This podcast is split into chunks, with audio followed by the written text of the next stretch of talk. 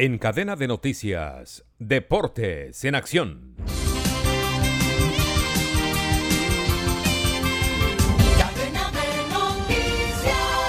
En el Clásico Mundial de Béisbol, Colombia perdió ayer con Gran Bretaña siete carreras por cinco.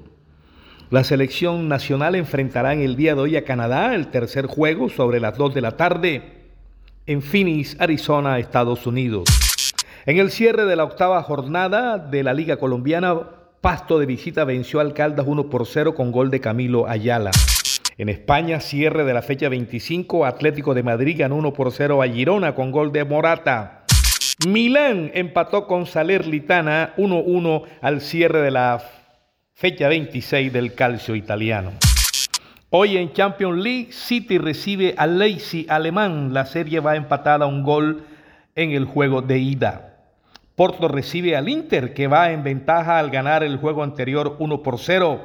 Porto deberá remontar en el marcador. La tienda express.